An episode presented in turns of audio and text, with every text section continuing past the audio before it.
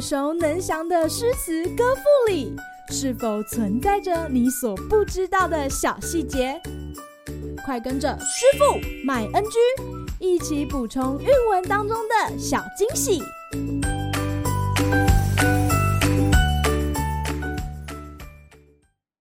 大家好，欢迎来到今天的师傅麦恩居。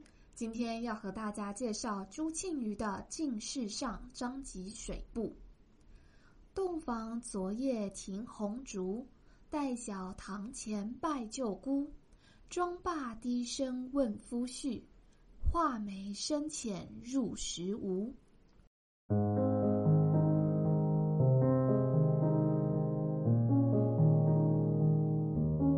这首《进士上·张籍水部》是朱庆余在科举考试前写给张籍的诗作。表面上写心腹拜见公婆前的紧张情绪，实际上则是描写自己面对主考官之际的焦虑。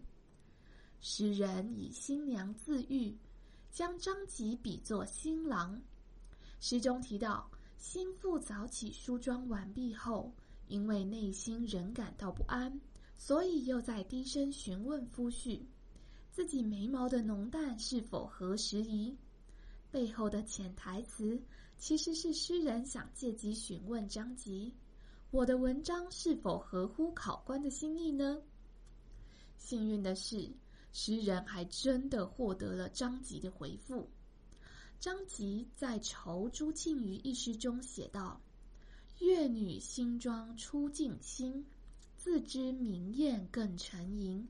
其玩未足十人贵。”一曲灵歌敌万金，将乐女比作朱庆余，肯定她的才华，并指出其诗文创作价值万金，能让其他文人黯然失色。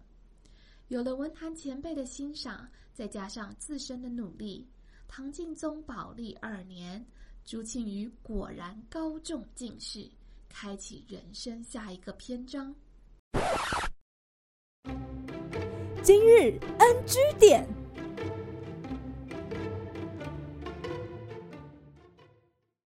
拜小堂前拜舅姑中的舅姑是指公婆，心腹在洞房里静待天亮之际，要去向公婆行礼问好。不过，舅姑这个称呼并不是在唐代才开始的，像是先秦经典《礼记》就记载。父是舅姑，如是父母。而舅姑的称呼有时也会用于女方的父母，如《礼记》所言：“婚礼续亲迎，见于舅姑。”指出新郎到女方家迎亲时，如果见到女方父母，同样要称舅姑。为了避免沟通上的混淆。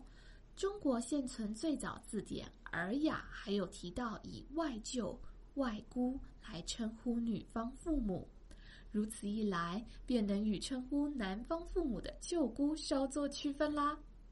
好啦，今天的师傅麦恩居就到此结束，我们下回再见喽，拜拜。